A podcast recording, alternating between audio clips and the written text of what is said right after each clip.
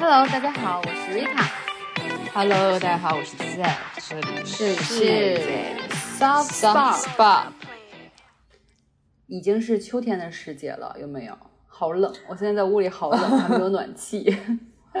北京也没有暖气，但北京也是开始冷了。冷了。但鉴于我这一周呃遇到了人生的劲敌姨妈，哦哦啊，而且 所以我其在此时实没怎么此刻出，门啊。对此时此刻，然后我也在迎接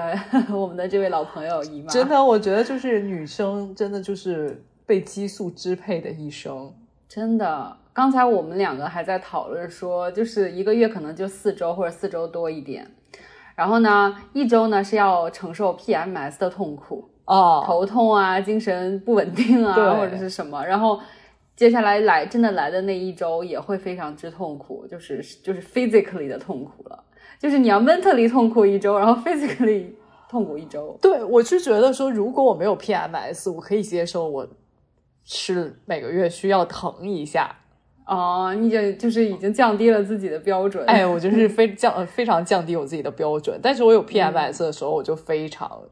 对，暴躁，主要是我就觉得，就是你的暴躁和狂怒，还有 emo，嗯。会让我觉得我这个人非常糟糕。我懂，我懂。所以你是哦会这几种情绪，就是同时每次都会有吗？还是不一样每次？我是每次都会有哦，哦天呐，那就很痛苦。我我、哦，我而但是程度上可能分分月不同，比如我这个月就是非常暴躁，就一点就着的那啊，种啊。对对对，嗯对，然后然后我觉得非常神奇的是，比如我现在我今天已经是流了两天血，不瞒大家说，然后我 我此时此刻就到晚上，我们快录我北京时间晚上我们在录制的时间的时候，我我就是感觉又很好了。就我又觉得我又嗯行了，你知道吗？就，我特别懂。然后 I'm back，对，就就，但是你就会感觉你在上一周完全 emo 的时候，就 PMS 的时候，就是很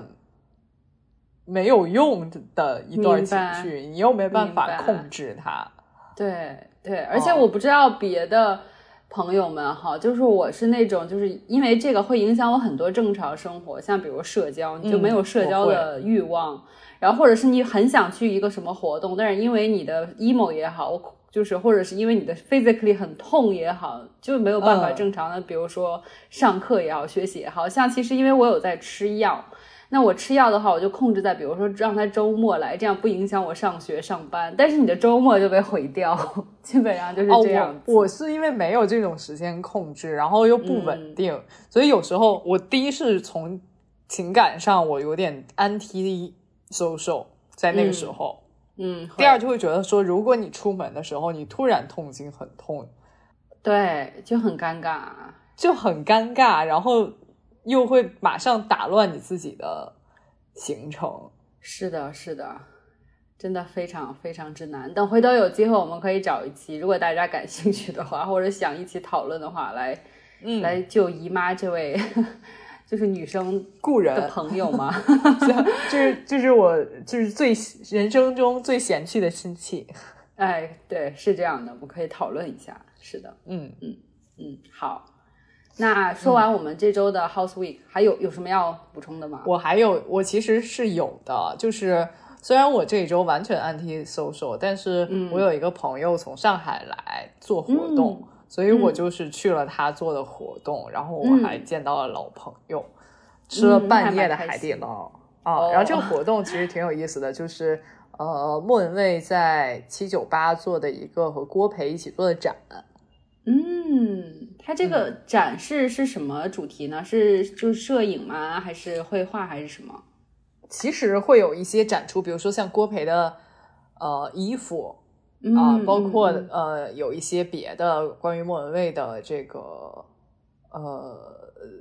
展，就是关于他的内容、啊。OK OK，、哦所以而且好像是尚就是设计对，在 UCCA，嗯啊然后 U UCCA 本身我也蛮喜欢的，是一个地方比较现代，做的很好的啊哎做的然后它的商店也也卖的还蛮东西还蛮有哎趣的啊。嗯嗯嗯，所以在这一周我唯一一个社交活动就是我呃去了这个展，然后我吃了海底捞，然后然后剩下的时间里我都是在呃 PMS 和 姨妈的痛苦中度过了这一周。哎，好难好难。但是你这周的话，就会有很多时间可以就是做一些 culture highlight 吧，就是对我这一周的 culture highlight 非常丰富。嗯，那我们就来讨论一下 culture highlight。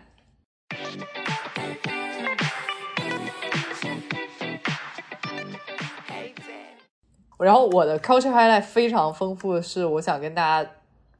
分享我在其实也不算是完全在这一周，因为我们中间隔了一段时间，嗯所以我就是积累了非常多的 culture highlight 想跟大家说。太棒了！对，然后呃，大概是有一个日剧，然后还有几个小说，因为我最近沉迷于在看小说这件事里面，啊、疯狂看。嗯，啊、我先说一下这个日剧吧好。呀，呃，这个日剧是是近期的上呃一个日剧，首播是在九月，现在已经播完了，因为只有四集。嗯，嗯，是是我还挺喜欢的一个日本女演员北川景子演啊，我也喜欢她。叫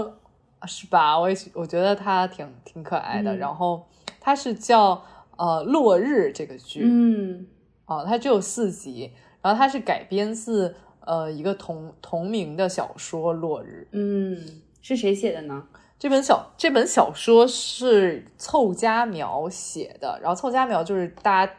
一定看过他的那个最著名的电影《告白嗯》啊，《告白》其实也是这个作者的一其中一部小说改编的。然后现在这一个落日的这个日剧，呃，也是他写的小说。然后他讲的是什么呢？就是呃，北川景子饰演的这个女生是一个导演，然后她得了一个是呃日本的大的奖项，哦，然后她这个这个他同时也是这部电影的编剧，呃，是讲了他自己的一个故事，嗯，然后呢，他现在在准备自己新的一部电影，哦、是也是根据他十五年前的一个故事，就是他在十五年前他。的父母是那种关系很不好的，然后呢，他妈妈就疯狂让他学习，然后如果他学的不好，或者说他妈妈对他不满意，就要把他赶到阳台上。哦，然后呢，他在他在阳台罚站的时候，邻居家的一个呃孩子也同时在罚站，然后他们两个就互相的，就是没有在说话，因为怕家长知道，他们两个就就可能就是呃用手势啊什么的来安慰对方。然后他一直以为就是邻居家是邻居家是一个就是小姐姐，然后呢，后来同时他呃后来才发现，实际上是。就他以为是一个小姐姐嘛，然后那个小姐姐她后来查什么他们地方日志，发现那个邻居家是是他们叫呃一个什么呃小种丁，然后然后他们家邻居家是小种小种丁全家被杀事件的天呐，主角。然后这个事件是怎么回事呢？这个事件就是呃家里蹲的一个男性。这个哥哥，嗯、然后在自己家刺杀了高中生的妹妹，哦，然后同时把家里放火点了，然后他爸妈在一楼大醉，然后也就同时被烧死了。所以他们家除了就是这个哥哥被抓进去之外，所有人都死了。后来他就开始调查这件事儿，因为这个导演以为跟他在在阳台上阳台上的是这个高中生妹妹。啊、嗯，他就想把它变成一个故事。啊、后来经过调查，发现其实跟他一起在阳台上的是这个呃，杀人家里对把家里人都杀死的哥哥。啊、然后那个哦、呃，其实那个高中生妹妹是一个非常 mean 的 girl 啊啊哦，又是这种就是日本小说常见的复杂的人性的刻画哎，对，嗯嗯，然后这个蛮有趣的，听着。对，还是蛮有趣的。然后同时间我还看了一部，呃，同时是这个作者的一部小说，哦，也是凑佳苗的，也是凑佳苗的小说。然后这本小说是大概二零年出版的，嗯。嗯，然后这本小说叫《伪装闺蜜》。嗯，塑料姐妹花感觉是，哎，我开始的时候以为是这样，就是以为也是那种就是呃黑暗之作，就是那种就互相背叛啊什么的，嗯就是比如说你是我的好朋友，你过得比我好，嗯就是对我的背叛，就这种你知道吧？但其实后来后来呃看完了，其实不是不是这样，哦，哎，就是他呃。同同呃，就是其实她是伪装闺蜜，就是两个女生嘛，嗯，嗯其中一个女生现在已经是议员夫人了。哇，啊，然后另外一个女生呢、是在报社的，呃，就是工作的叫晴美，然后这个议员嗯夫人叫杨子，然后呢、是这样子，杨子除了是议员夫人之外，杨子同时也是一个绘本作家，她的绘本呃引刚出版的绘本引得了很大的关注。这个绘本叫、这个绘本是叫《蓝色丝带》，就这样一个名字啊。然后嗯蓝色丝带的绘本的故事讲的就是，呃，其实是晴美的故事啊，啊，就是因为两个人其实都是呃被亲生父母抛弃，然后各自生活在孤儿院里。只不过杨子是命比较好，他大概小时候就被养父母领养走了，然后嗯呃，然后呢，过上了一个非常平静的人生，但晴美就一直留在了这个孤儿院里。嗯，然后嗯嗯嗯对，然后呢，杨子的五岁的儿子玉泰就遭到了有一天就遭到了绑架，啊然后嫌犯呢、就要求要求呃杨子把自己夫家就什么议员的什么呃丑闻爆出来的同时，也要把蓝色丝带的故事向大家讲述。嗯，就是相当于把让她把就是不不仅是把自己丈夫的丑闻爆爆了，还要把自己真实的闺蜜的故事对，然后呢，然后就是同时也要把把自己的故事，就是因为大家都是知道杨都不知道杨子是曾经孤儿院出身，，哎对，然后嗯。随之而来有一些恐，就是一封一封的恐吓信，然后嗯。提起了一桩一九七五年的杀人案，然后就是、哦还是有杀人案，对，他就等于说这封恐吓信就指证，当然杨子当时也不知道啊，但他指证杨子是杀人犯的，哦是某杀人犯的亲生女儿。OK，嗯，嗯然后呢嗯好复杂的故事哦，对，然后呢，在晴美，然后杨子唯一的朋友就是晴美，然后在晴美的帮助下，杨子解开了自己的身世之谜。啊，啊，但是因为实际上，呃，怎么讲，就是最后虽然大家随着故事的时候，大家一直觉得是杨子是整个杀人犯的女儿，然后你是杀人犯的女儿，你的是你却是嗯活得最好的那一个，嗯，嗯又是嗯。又又被很好的养父母领养，又嫁给了议员，又变成了就是绘本作家。然后大家可能会猜测说，这实际上就是她的闺蜜晴美操、暗中操作的，所有、啊所有故事节奏都是这样。但后来发现不是，就是嗯其实嗯。不是晴美暗中操作的，反而晴美才是呃杀人犯的女儿。哦，你怎么都给剧透了？哎，无所谓啦，大家去看看就好。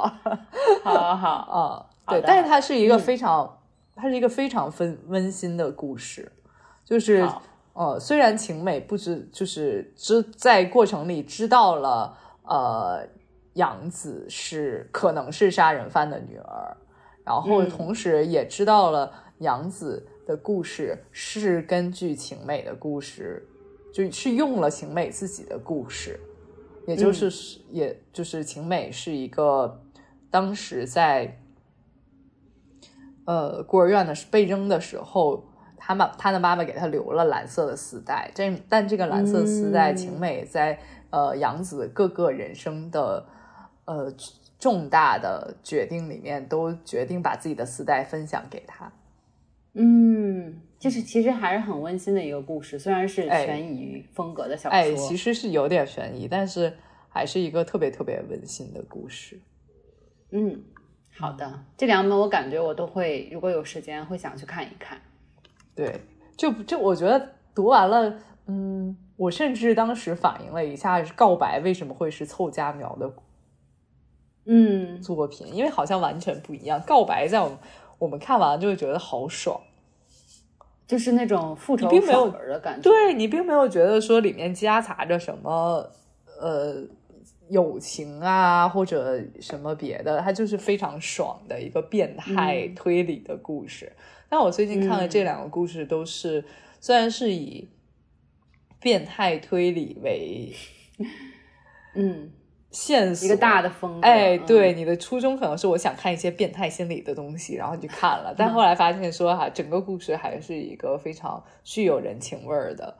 呃，嗯，嗯，然后非常非常暖心的，是有温暖，的。对对，听着是这样的，也可能是因为作者随着年龄增长，就是多了一些柔软在里面。也有可能。然后呢，我觉得是这样。嗯嗯然后我后面还有两个两个小说，我看完了也觉得很很好看，然后想推荐给大家。这个我就就是稍微说一说吧。就其中一个叫《怪屋迷案哦，所以你最近就是很沉迷看这种悬疑》。。哎，我真的就是一口气看了非常多，而且《怪屋迷案》是日本亚马逊推理 Number One。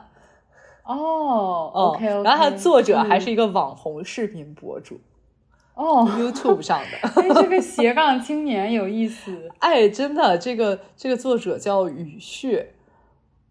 嗯然后呢，嗯这个故事是讲什么？就是讲说在东京，他挂牌销售了一个二手房，乍看出、嗯乍看上去是非常就是独栋的一个普通民宅，但是呢，嗯就是房屋平面图上会有一些蹊跷，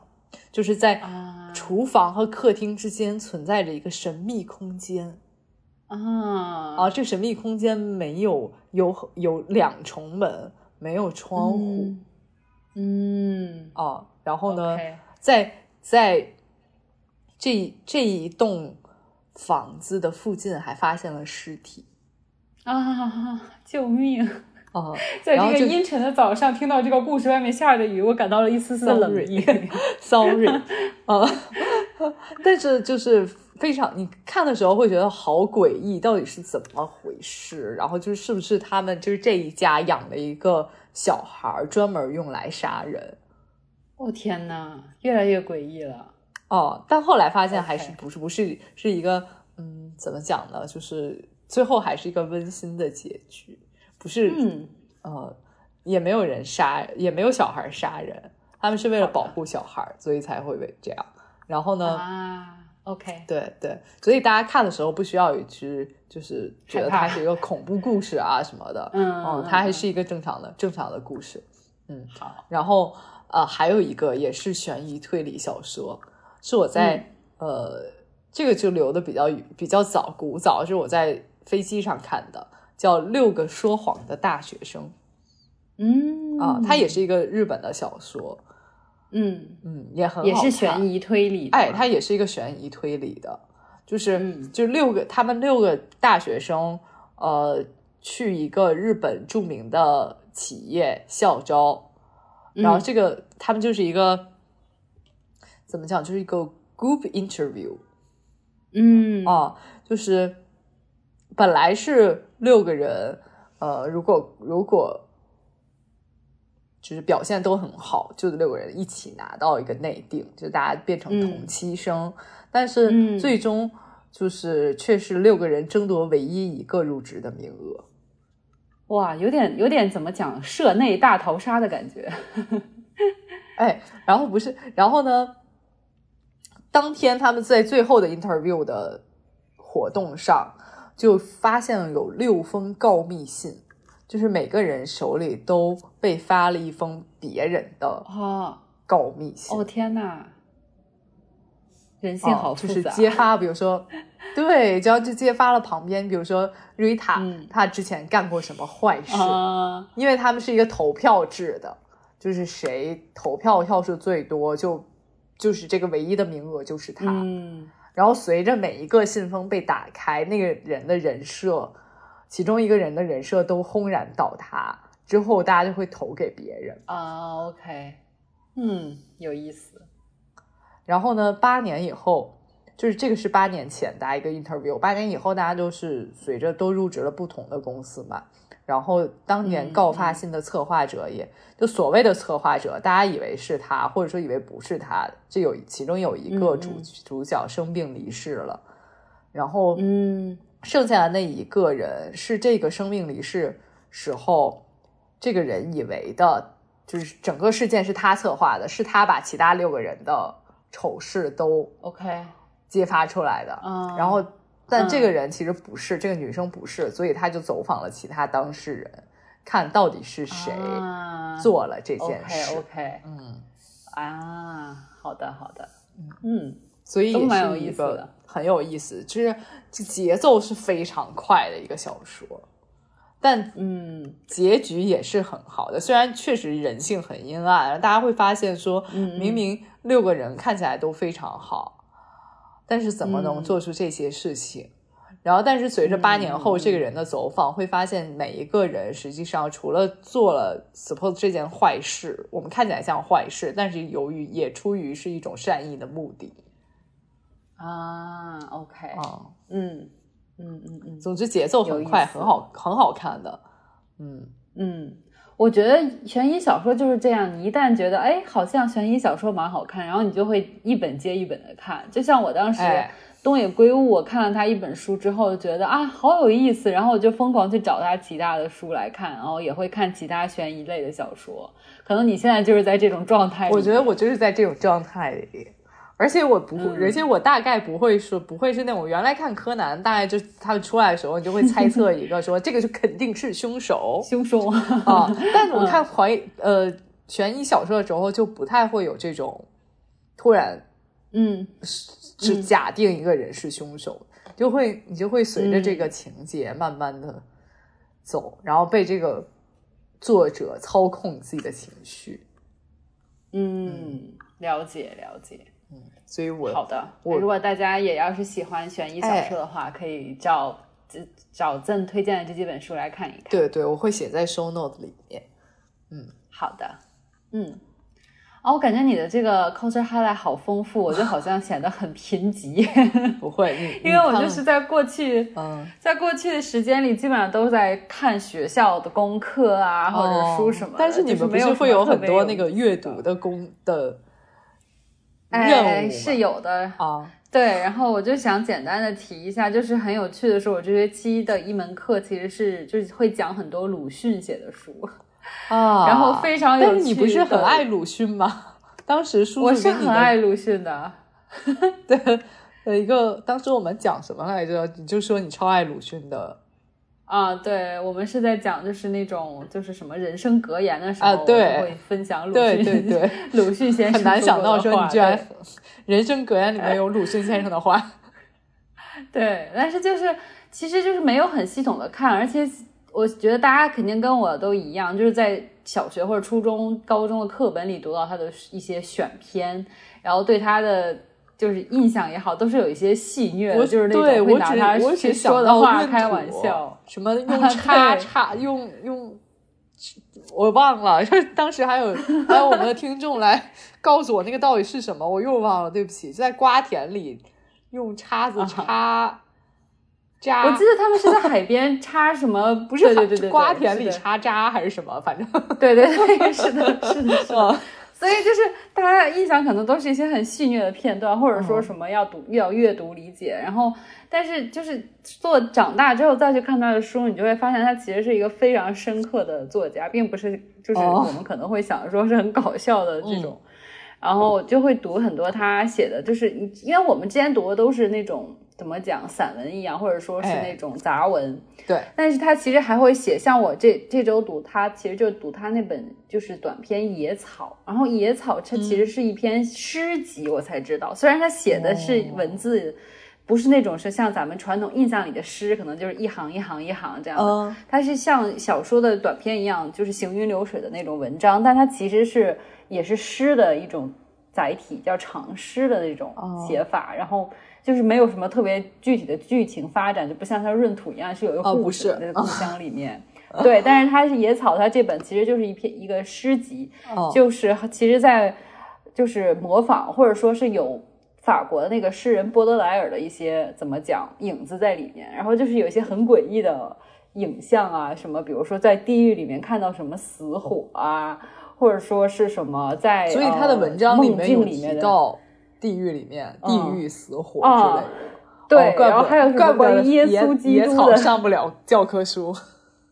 哎，所以就是就是大家其实真的应该可以找一找他那些上所谓上不了教科书的一些文章去看一看，因为你就会发现他完全可能是你不认识的另一个人，就是他是一个其实很有趣的、很有情绪的，有时候阴郁，有时候忽然激昂的这么一个，就是情绪不稳定的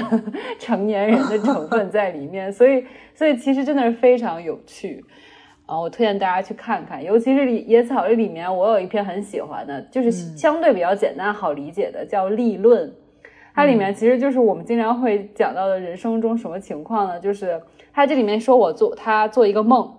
然后梦到他跟老师讨论说：“哎呀，咱们写文章的时候，就是啊，你要说实话呢，好像就是容易被抨击；你要说假话呢，那又好像对不起自己的良心。那该怎么办呢？”然后这个老师说：“就是比如说，有个人生了一个孩子，然后大家都去祝贺，说：‘哎，你家生小小朋友了。’然后一看这小朋友奇丑无比，这时候该怎么办？然后有的人就说，就会说。”哎呀，这孩子，嗯，真有前途，他一定是一个做官的啊，大富大贵，就避开说容貌的事。然后，但有一个人就说：“天哪，你家这小孩真太丑了，完了。”然后就被这家人暴打。对啊。然后小，然后那个，对啊，然后就是我，就是梦中的这个跟老师讨论的这个什么主人公，就说：“那咱们应该说什么呢？”然后老师回答说：“你就应该说，瞧瞧这孩子，呵呵哈哈，真不错。”嗯，就是不说什么。话你知道吗？就是一个嗯，怎么回事这个故事，但又觉得有点道理。就是我我希望通过这个故事告诉大家，就是鲁迅先生写的东西可以是很奇妙的，然后是一些很抽象的，甚至是有些搞笑，但是又富含一些人生哲理的故事。嗯，对，反正就是我这周读了他就是这本《野草》之后，就对就是嗯这个作家或者我们印象里的这个鲁迅有了新的一些认识，我觉得还是蛮有趣的。嗯，对。嗯，当然，我讲的是一个比较还相相对比较浅显好理解的故事，它也有一些就是非常有那种深刻含义，或者说是一些关于更深层人心理分析的东西，就是大家也可以去看一看。所以你你是怎么能够，如果它非常晦涩，你是怎么能够耐心读下去的呢？那首先它是功课，就是这个不是我就你必须拿来休闲读物，对我是必须要读的，因为课上要讨论的，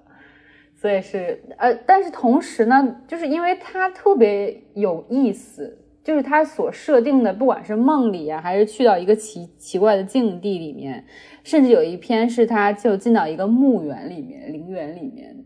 然后就是都是一些非常你想象不到。的一些场景里面发生了一些，就是不管是心理上的，还是什么深层灵魂上的一些对话，或者说是一些他自己的思考，就非常有趣，就是很不常见的一种写作和阅读体验。对，对，这个是我比较奇妙的一个阅读体验。然后还有呢，我另一个本周的 culture highlight 就非常不相关，并且非常就是 random 的一个东西，就是。我在 YouTube 上就是很随机的在划各种视频嘛，然后看到国家地理，其实是在应该是今年还是去年，就是很近期做了又一个新的，就关于就是美国九幺幺的一个怎么讲纪录片，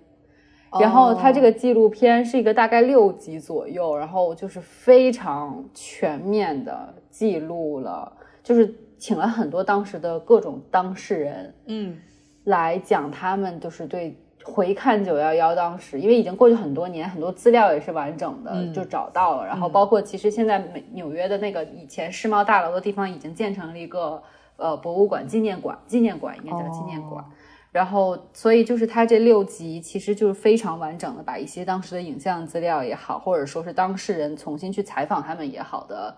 呃一些回忆，还有现在反过来反思的一些点，他们都会就是。非常好的一个叙述讲故事的一个线条去串起来，然后拍了六集，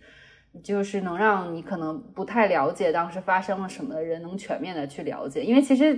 九幺幺的时候，我们就比如说我们两个还都很小，而且当时其实电视或者网络并不发达。对，我记得当时并不是说人手都可以随便是像现在一样拿手机拍拍啊，或者说是随便就能看网上去查很多资料啊。所以其实我们也都不是很了解，尤其是如果再年轻一点的，甚至是零零后，可能都不知道，可能甚至发生过这种事情，或者说完全没有当时的一些回忆。所以我觉得他这个片子其实就是拍的很好，而且你知道，我之前也有看过类似九幺幺的一些纪录片也好，或者是新闻报道也好，多少带点儿，就是要么就是很浅显，要么就很猎奇，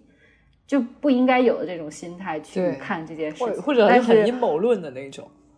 哎，对对对，甚至是阴谋论。但是你看完这六集关于他的一个全面的报道之后，你就会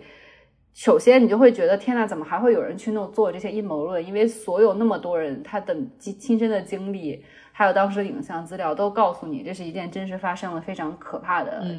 一个悲剧。然后另外呢，你就是能看到，就是就像刚才推理小说里也会讲的，就虽然是有一些很可怕的人性阴暗的东西。或者是很暴力血腥的东西，但是也有很多就是温暖的东西，或者是在危机下人们会爆发出的一些就是团结的那种感觉也好，就是也是有人性中的温暖的。而且现在很多当事人回回忆的时候，虽然就是也很会很情绪，会很很多复杂情绪在里面，但是很多时候就是回忆起当时自己身边那些人的名字，他们都会就是那种很温暖的那的感觉，所以就是。我觉得是隔开一段时间去做这么一档纪录片，其实是能更怎么讲全面客观的去重现当时的这件事情。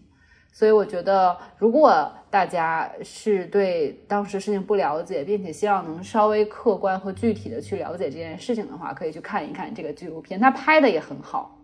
就是这些当时的画面和一些当事人的回忆，因为它是穿插着进行的。然后每一集可能有一个主题，所以是不太一样的。就是你去看一看，就是嘛，就作为一个纪录片本身去看，它也是一个很好的作品。嗯，因为九幺幺这个事件在我们这个时代还是很大的一个悲人人人为的悲剧。是，哦，是的，是的，对，嗯，还是。而且其实我当时不知道是有四架飞机都被都是被四架并且坠毁的，对吧？我因为可能我们都知道。哎，对，因为我们知道非常明显的世贸大楼两两栋嘛，双子的那个塔是都被撞了的。OK，那是两架，但其实很多人都不知道还有两架，就尤其作为我们不是美美国人的人哈，都不知道其实一共有四架，因为另一架是坠毁在了五角大楼，把五角大楼的一个侧翼撞了，因为他他们当时的目标就是攻击美国最重要的地方，嗯，所以这个第三架是撞了五角大楼，也有死伤，然后。第四架呢，其实是对准了美国的国会的，但是第四架飞机非常厉害，就是飞机上的有乘客，就是英勇的去跟这些劫机犯去搏斗了，哇！所以就是劫机犯没有成功的控制飞机飞向就是国会，飞向华盛顿，而是在呃宾州，就是华盛顿旁边的一个州的一片空地上坠毁了，啊！所以就是很多人不知道，还有就是很多就是虽然他们在上面就是牺牲了，但是就是。有一些很英勇的行为，并且成功的就是制服了歹徒，所以没有让更多的死伤发生。然后包括这个纪录片里，对，就是有采访其中一位，呃，就是跟歹徒搏斗的，或者说跟这些嗯恐怖分子搏斗的一个男男子，他的妈妈，嗯，就说他其实当时收到自己儿子的电话了，因为那时候他们 飞机上给打电话哦，嗯，然后就是说。就说就是我们现在这飞机被劫机了，你相信我吗，妈妈？就是非常惨。然后后来就是他妈妈就是就是说他相信他的儿子是一个很正义啊、很勇敢的人。他说他的儿子一定是会去做一些正义的行为，去保护大家也好，保护自己也好。然后事实证明，就是确实这个男生他是去当时是相当于有这么四五个男男生就一起大家商量好了去跟这个歹徒。会跟恐怖分子去做搏斗，就是想保护大家。然后虽然最后飞机很很还是很遗憾就坠落了，但是还是就是避免了更多的死伤，所以是非常值得大家去记住的这样一一群人和一些故事。对对，就是对这些内幕可能是只只有看到这些纪录片才能哎知道的。哦，对。对，所以就是我觉得有很多大家可能不了解的故事的全貌，可以通过这个纪录片去看一看。嗯，对，还是很温暖的。虽然看的时候多少会有点沉重啊，毕竟是非常可怕的事件。但是看完之后，你又会觉得，那能从这这些事件里走过来的人，大家就是有一些共同的回忆，然后有一些共同可能。的就是创伤去治愈，然后就是你会看到一些人性的温暖在里面。对，嗯嗯，是的，是的。OK，那这就是我这周的 culture highlight 了。嗯，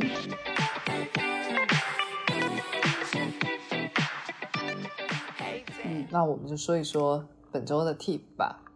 哎，对，说起来本周的 tip 呢，是我提出的一个建议，因为我就觉得。我最近是有发现，我不知道大家有没有啊，朕有没有？就是一天一开始凉，就是秋天来了嘛，然后我没有有意识的去贴秋膘啊，但是就是我会忽然食欲有明显的增加，然后就非常想吃东西。就是我平时是也可能是因为学业压力大，但是之前学业压力也大，我也没有说想很想暴吃啊，或者说是。有很多很具体的想吃的东西，比如说我最近就很想吃甜点啊这些。哦，我不知道你有没有。我我我觉得有，再加上我呃最近在姨妈期，我可以负责任的说，我最近一周多就整个人就是暴吃，是不是？对，嗯，然后一点呃甚至一点罪恶感都没有的暴吃。就这个当然是非常危险的思想啊，然后嗯嗯嗯，也的确可能在我姨妈期之后得有所注意。但我这两周真的是在暴吃，暴吃到什么程度呢？我在那天晚上大概到海底捞已经十点多了，嗯哦，然后我还在暴吃各种东西，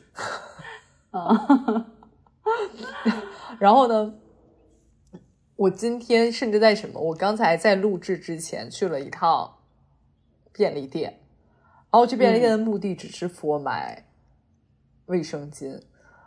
嗯，但是我在出来的时候手里除了拿有卫生巾，还拿了一包饼干和一条巧克力。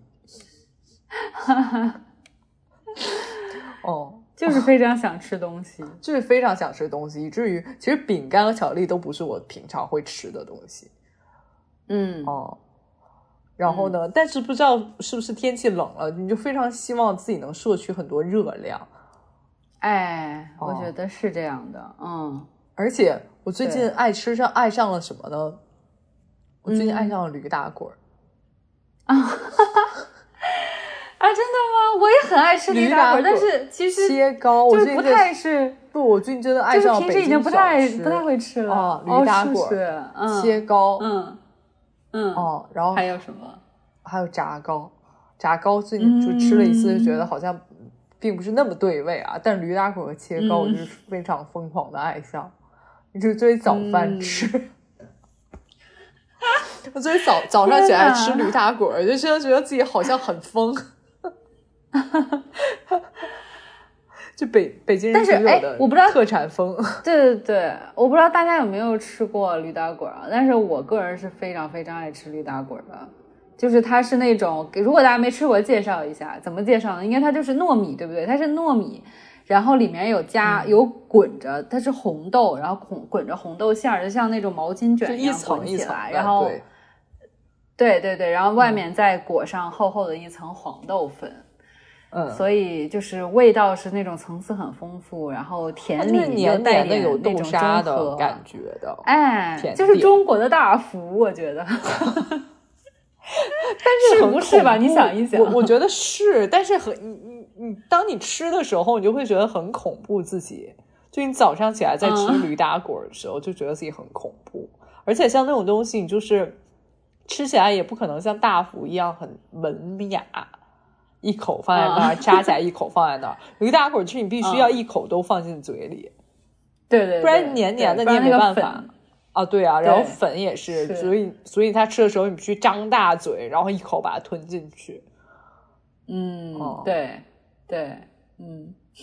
蛮罪恶的哈，但是确实很好吃，我也喜欢吃驴打对啊，就是你在春天，就是秋天的时候，我真的是没办法的，爱上了吃东西。嗯，确实是这样。那刚刚你就想说，你忽然是吃这个，其他还有那种，比如说你压力大也好，或者是姨妈期也好，会最想吃的一件固定的所谓 comfort food 吗？就是吃了这个东西，我就会觉得很舒服，或者每次我一没有这种东西，没有，因为吃了什么东西我我都不舒服，但我就是一定要吃。哦，但你就只要是吃你就会觉得你不吃，你就会觉得说我这个人好惨。啊所以我当时就是一定想要吃东西，但你吃东西吃完了，觉得、嗯，就心里是觉得理性上会觉得说有点罪恶嗯。啊、但是感性上你就是不，我今天不吃，我就觉得我自己好可怜。嗯，哦。我觉得会会这样。对我我我有那种 comfort food，就是就是麦当劳，你知道吗？就是平时我是平时我是不怎么会就是没事闲的去跑去吃麦当劳的，但是一旦我姨妈或者说是很不开心的时候，我就会想吃麦当劳。而且非常具体的，我一定要吃板烧鸡腿堡和薯条，非常我觉得麦当劳之于我是，它就是是所有选择里面最安全的那个。哎哎，它很稳定的输哦出的一个食品。对，但但我并不会觉得说我要在比如很很难受的时候一定要吃一顿麦当劳。我可能是因为平时后来我麦，当劳是凉的啊。可是板烧鸡腿堡堡和薯条是热的。对，哦对，而且我还要就是板烧鸡腿堡、薯条，然后一般这是一个套餐嘛，还会选一个饮料，然后我一定会选热巧克力啊，就是一个 卡路里爆炸的套餐。热巧克力但是吃完之后，我觉觉得热巧克力这个东西啊，我是完全赞同它是好喝的东西，美味。嗯，但我嗯通但通常不太会跟麦麦当劳的汉堡加薯条搭配在一起。一般人应该都不会 只有我。为什么？请讲。我我我是为什么形成了？对，就是我，因为我是有一次疼的非常厉害的时候，姨妈，然后我当时呃就是点了麦当劳，因为那是最快的送的，然后送到当时我就点的巧克力，然后 薯条跟就是板烧鸡腿堡，然后吃了之后我的痛好了很多，就是基本不痛了。我不知道是当时是因为痛太久没有吃饭，然后吃了热乎乎的吃的之后，我的身体好受了，还是因为就是有什么奇怪的成分在麦当劳板烧鸡腿堡里面。但总之这三样东西下肚子之后，我的姨妈痛就好了。嗯，所以从此之后，我就有一个这种怎么讲正向的这种反馈和连接，就觉得 OK，我来姨妈痛吃麦当劳就会好。啊，就是有一个这种你知道吗？就是思思维回路在里面，所以我就形成了，如果我肚子痛不舒服，我就想吃麦当劳的这么一个奇怪的。但我想问你，后面吃完了会觉得舒服了吗？就是你之后再吃麦当劳，你会觉得说嗯，姨妈好了吗？我觉得还是会耶。我觉得不是好了，后来我就是有理性理性的分析啊，就是不是说它治好了我的姨妈痛，因为它没有任何一样成分可能是除了你可能吃的，比如说我喝的热巧克力是热乎乎的东西，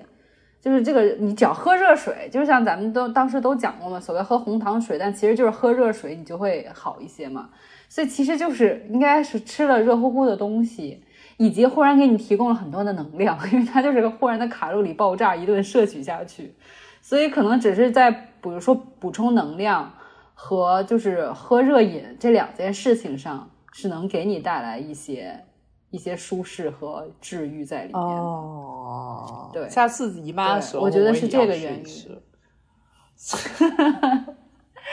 但我不知道是不是所有人都能接受啊，因为其实是非常嗨。然后我就给你一个 feedback。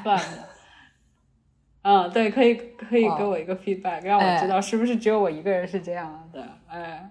对。然后另一样也是很诡异的 comfort food 呢，就是方便面，你知道吗？哈 就是就是我我吃方便面会觉得很治愈，嗯，我可以理解，就偶尔就是大家会有那种方便面瘾，你知道吧？就特别想吃一口方便面，而且我我的方便面瘾在于说我不喜欢，呃，我平日里吃方便面都会喜欢往里面放一些，比如什么羊肉片儿啊，什么青菜啊什么，就是把它做成一。但我在翻方便面瘾上来的时候，我就是爱那种。甚至不要煮，我就是把方便面放在微波炉里热热熟，或者说泡着的方便面，泡的，哎，对，是的，我我也是这样，就是我平时如果就像你说的，我可能也会，比如说加蔬菜、加鸡蛋，就是做成一顿好像正经拉面，或者说是什么，就是那种香港车仔面那样。但是我有时候也会属于那种，天呐，我就是非常想吃辛拉面，就什么都不加的辛拉面 的那一种。对，然后我就是最近就是甚至在亚马逊上下单订了一箱的辛拉面，虽然我觉得不太健康。是的，是的，对，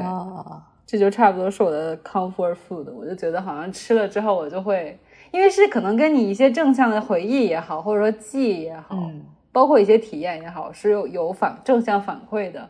所以你就会有一些这样的，就是在发生一些。比如说负负面事件，或者你想要寻求一些安慰的时候，你就会想去吃这些东西。我不知道大家会不会？嗯嗯，是的，是的。那说起来，既然说是食欲之秋嘛，有这么一种说法，我们来说一说，就是大家生活的地方的秋天，大家会会吃些什么？因为秋天本身就是一个丰收的季节，大部分地方哈，嗯，然后就会有一些。不管是当地特产也好，还是季节特产也好，北京秋天会吃什么吗？我忽然一时半会好像也想不起来。就是冬天感觉是大白菜，以前秋天会吃肉，但是秋天会吃什么呢？就大家就贴秋膘啊，对，会吃羊肉什么的，对。然后什么？哦，对我家之前会煮羊肉汤什么的。嗯，一般北京人会吃那个砂锅啊，因为因为热热的嘛。嗯嗯，哎，然后。呃，我觉得我忽然想说，我家还是会吃饺子。我感觉就是一年四季都在吃饺子。我家 秋天好像没有，北京好像没有特别要吃饺子。这对这不是一个习俗，但是我就有一种好像冬天就会吃饺子，北方人就是动不动就吃饺子。哎，对对，因为好多呃，我大概很多人会在秋天去吃那个，大家会更多去吃那个铜锅涮肉。啊，嗯，哎。啊，想一想就觉得好暖和。对，就是那种想一想就很暖和的东西。就大家好像就是北京人，不，我不知道是北京人还是南方人都会这样啊，就所有的人都会这样，就是大家就是不约而同去吃一些很暖和的东西啊，但好像没有那种就是喝一些很暖和的东西。什么热巧克力啊？就可能是由于中国人就没有这个胃吧，然后就大家好像没有这个没有这个习俗，说我我我我出门喝一个热巧克力吧。大家好像就只是喝咖啡，但咖啡就是 for 续命，所以没有人说一到秋天我就我才喝咖啡，好像也没有。哎，但是我是那种到秋天喝绿茶就会喝比较少了，可能喝红茶、乌龙茶这种就是发酵更完整的。让我会感觉我有错觉，就会觉得这种茶喝起来更温暖。就我喝绿茶就会非常少，因为绿茶本身也是春茶嘛，就是为主嘛。当然其他茶叶也是就是那样，也是春天什么的。但是就是我到了秋冬天之后，我就不怎么喝绿茶了。哦，因为在我心里，就是绿茶还是更偏，就即使你是热着喝的，还是更偏，比如说排毒啊，或者说是那种怎么讲，更偏生茶一点的，我就不太会在秋冬天喝绿茶了，甚至连抹茶我可能喝的都少了。没有哎，好真的像我们抹茶拿铁可能有这种，嗯哦，嗯，因为大它可能大部分个好像那个很北京的人，大家都爱喝那个茉莉花茶啊，茉莉花茶茉莉花茶？哦。哎，是的啊，茉莉花茶好好好喝。我跟你讲，就是我要吐嗯槽一下，就在纽约买不到那种很好喝的茶，他们都是袋儿泡的嘛。啊，然后袋儿泡的，然后他们就是那种泡一次就没什么味儿了，不像就是中国茶就可以，比如说泡两三泡嗯还很浓啊，然后味道很香啊，而且都是纯种的茶，对吧？大部分比如说我们就是茉莉花茶，比如就是龙井这种，你知道我看到最嗯夸张的有一个美剧，我都不记得是哪个美剧了。然后那个他们是用袋儿泡的茶，嗯然后他们怎么泡呢？当时当时我都看呆了，就他们是泡泡，就是往里放了之后放热水嘛，然后这样，然后他就上下上下上下几次，然后就把茶包扔了，然后他就、啊，对，那怎么喝呀？那不是没味儿吗？是。呃当然，就是传统上，比如说中国茶、功夫茶，好好泡的话，可能你也就是，比如说红茶泡一分钟，然后可能绿茶三十秒这种。但他们那个茶包本身就是没有办法像咱们那种大片茶叶一样，对，它都是打碎的嘛，把茶叶就是打碎成沫的，可能可能能充分 接接触水吧。但是茶包本来就是，它连连它的茶包说明书上都写你至少泡个两三分钟，但是他们可能就泡一下就拿就出去扔了。我想说啊，啊，对，然后他们的茶包真的只能泡一次，就是第二次，不管是颜色也好，还是味道也好，就是几近于无，就是完全没有办法跟中国的茶媲美，以至于我非常想念就是中国的茶叶。所以就是我最近可能，如果比如说有朋友到美国来，我可能会拜托他们帮我带点茶叶，因为这边的茶真的不 OK。然后还会有一些很奇妙的花椒大料茶，我要吐槽一下，就是那种往里头放花椒大料、肉桂的这一种，就是你喝了以后是很是很暖和的，因为就像羊肉喝羊肉汤一样，你知道吗？因为我们炖肉可能是要放花椒大料的，呃，但对是，它的茶里面加花椒大料了就，而且他们还要加奶，就把这种热乎乎的花椒大料茶煮开之后加奶，然后就是，嗯，我不知道，就是非常南洋风格，但是就是不是很能被我所接受我觉得这这个真的的太奇葩了。包括他们还会做我以为你平常喝的那些茶已经够让我觉得奇怪了。奇葩了。哦啊、对，因为我我有时候会喝一些什么奇妙的果，就是草本茶，啊就那种加小雏菊啊，这种的类似的，那种已经非常奇怪了。实话说，嗯，然后还有一些奇奇怪怪的水果茶，他们很喜欢冷泡水果茶。当然，到了冬天，他们就不会冷泡水果茶，就会变成花椒大料茶了。就是不知道大家有没有喝过一种一种叫 chai latte 的，就是那种印度香料的拿铁。然后就是我给大家形容的，可能加了小豆蔻什么的，然后就是一股浓浓的，不是不能说咖喱味儿啊，就是浓浓的，就是香料味加上奶，他们很喜欢喝这个东西，他们真的很喜欢。然后到了秋冬，纽约这边的主题还有就是有这么几种啊，嗯苹果、肉桂、南瓜，就好像在 就是提前过圣诞，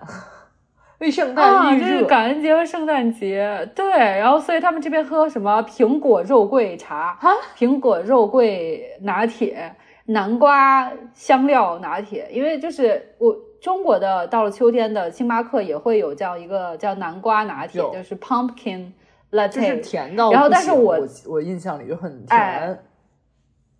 哎，然后我对比过，就是美国和中国星巴克出的同一款这个南瓜拿铁嗯味道是不一样的，就是中国版本很明显的去掉了一些香料味道，因为在美国的这个版本里面是要加很多肉桂，而且可能我觉得有豆蔻的，所以它是不只有南瓜的味道。因为南瓜其实是一淡淡的甜味的，对不对？嗯就是甜丝儿丝儿的那种。对，但是它这个里面就是为了让它更有风味，美国版本的南瓜拿铁里头是有绝对是有就是 cinnamon 肉桂，然后 cardigan 就是豆蔻，就是有一种种很浓的香料就，是 就是热红酒没有红酒味儿，反而是咖啡。哎哎，还加南瓜，然后还有就是苹果肉桂卷儿，苹果肉桂咖啡，反正就是啊，你懂你懂的，就是这种随便的搭配，或者就是苹果派、南瓜香料派也会出现。这个南瓜派嘛，起码还是好吃的，就是它是甜点那样子。苹果派也是好吃的哈，但是就是它非要加肉桂，就是你不知道它的执着在哪里，就一定要加肉桂。然后你就会觉得确实好像还挺秋天的，但是我觉得我能感觉到秋天原因是因为我秋天吃的很多炖肉里面也是有肉桂的。哎，但我觉得在在这个理念下，中国有一个东西和这个其实是思想相扣的，就是你吃过你吃没吃过鳝梨糖？就里面很多煮梨呀、煮粥 啊，其实我觉得是同一个思想。啊，只不过它没有那种说我我做一个啊，对对，没有没有肉桂和豆蔻，但会有那花椒，有时候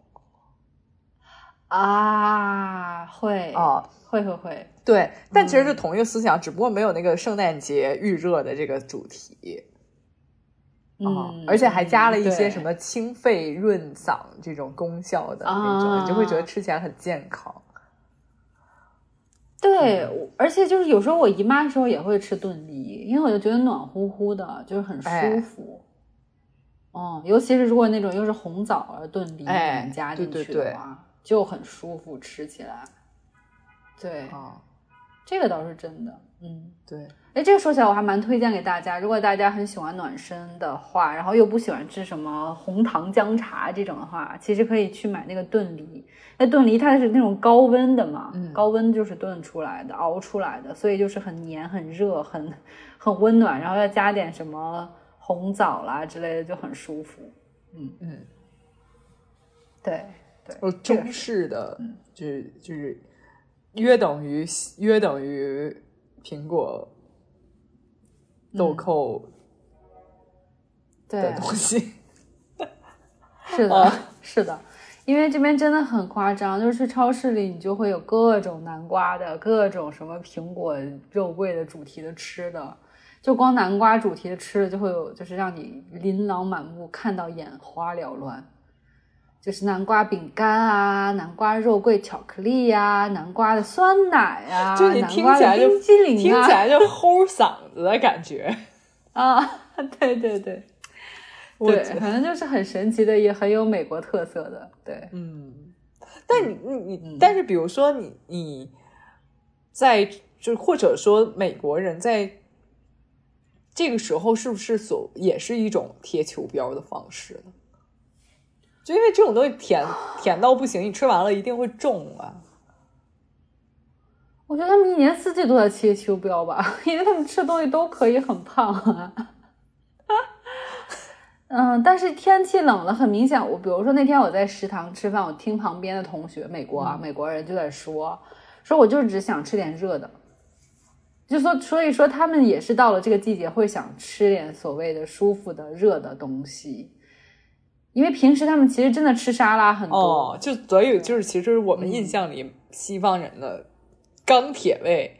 钢铁冰箱味其实并不是。嗯，对，就是他们他们确实还是钢铁味的，但是他们到了秋冬也会是想吃点热乎乎东西的，就是比如汤啊，他们的汤，他们的汤说起来也很，他们的汤像粥一样，因为就是。都是那种奶油浓汤，大家可以想象一下，去星巴克吃的那种，就是那个带面包的那种，不知道大家应该大家都有吃过。如果就是去过面包咖喱汤，哦，就是去过，比如说必胜客，必胜客也就会都是那种吧。啊，就是必胜客，对对对对对，就是那种在比那个还要再浓浓稠一倍到两倍，就非常浓，必胜客已经是加了多少奶油或者起司。哎，对，是这样的，所以其实热量非常高，但是确实吃下去以后，你可以说它是一个怎么讲，秋冬贴秋膘，并且很治愈的食物。是的，很有意思。我觉得不同文化，但是到秋冬，大家还是都是会说想想吃点，就是贴秋膘也好，或者说是那那种季节性的食物的。嗯，对，嗯，是的。那如果瑞塔让你推荐一个秋天的季节性食物，就你也不用管它健康不健康啊，就是你最推荐的食物是什么？就是秋天来了，大家一定要去试试。一定要去试试，那就试试那个南瓜派吧。我觉得，就我刚刚虽然吐槽了很久，但是我是蛮喜欢吃南瓜派的，以及苹果肉桂卷，大家可以试一试肉桂卷。哦，对，嗯，对，就是非常浓厚的香料味道，但是肉桂其实还好啦，就是大家有时候也会，国内现在也会有。就是那种面包店会卖嘛，肉桂卷什么的。它春天夏天吃，你就会觉得有点 heavy，就好像我们春秋，比如说我们春天夏天用香水，也喜欢用那种水果啊，或者说青草，或者是就是木调。就你只有在秋冬会比较喜欢辛辣味道的那种香调的香水，其实就是一个道理。就是这这种加香料的东西，确实就是比较适合秋冬天去尝试一下，并且就是。怎么讲呢？就是至少南瓜派，我是觉得真的蛮好吃的，而且就是你只想秋天吃，秋冬天吃，你到春天夏天你是不太想吃这个东西的。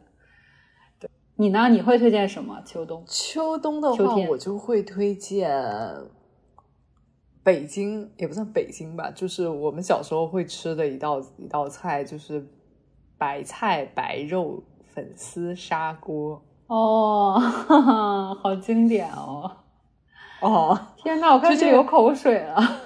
这个好像真的就是从小吃到大。你也不，我我当然不推荐它，不是因为它有多好吃。嗯，我就觉得好像真的是非常记忆里的一道菜。嗯，而且现在非常普遍。你我们小时候都会去什么砂锅居去吃，但现在就非常普遍。我那天好像在盒马 APP 里也看到类似的一个菜，就你都可以直接买了吃。嗯，但是就非常秋天，因为你吃这个东西，如果就像你说的，如果它夏天或者春天吃，就觉得不是那个是不是那个就不对 mood 啊，嗯，对，啊，是这样的，嗯，啊，也很感兴趣，说就是居住在其他地方的朋友们，你们的是不是也开始贴秋膘了？然后，如果让你来推荐一下你们当地或者你个人非常。喜欢在秋冬天吃的东西的话，欢迎分享给我们，让我们也去尝试一下。嗯，是对，对我觉得有点这种怎么讲仪式感，或者说是关于吃的一些执着，其实是人生的就是乐趣之一，我觉得是不能少的，因为吃还是很重要的一件事情的。然后也希望大家吃的时候。不要太有怎么讲罪恶感，就是秋冬天胖两斤也也倒没什么大问题，还可以保暖，是不是？不要暴饮暴食就好，然后还是要坚持锻炼就好。对，对，嗯，好，好，那我们这期就到这里了，让我们下周再见吧，拜拜。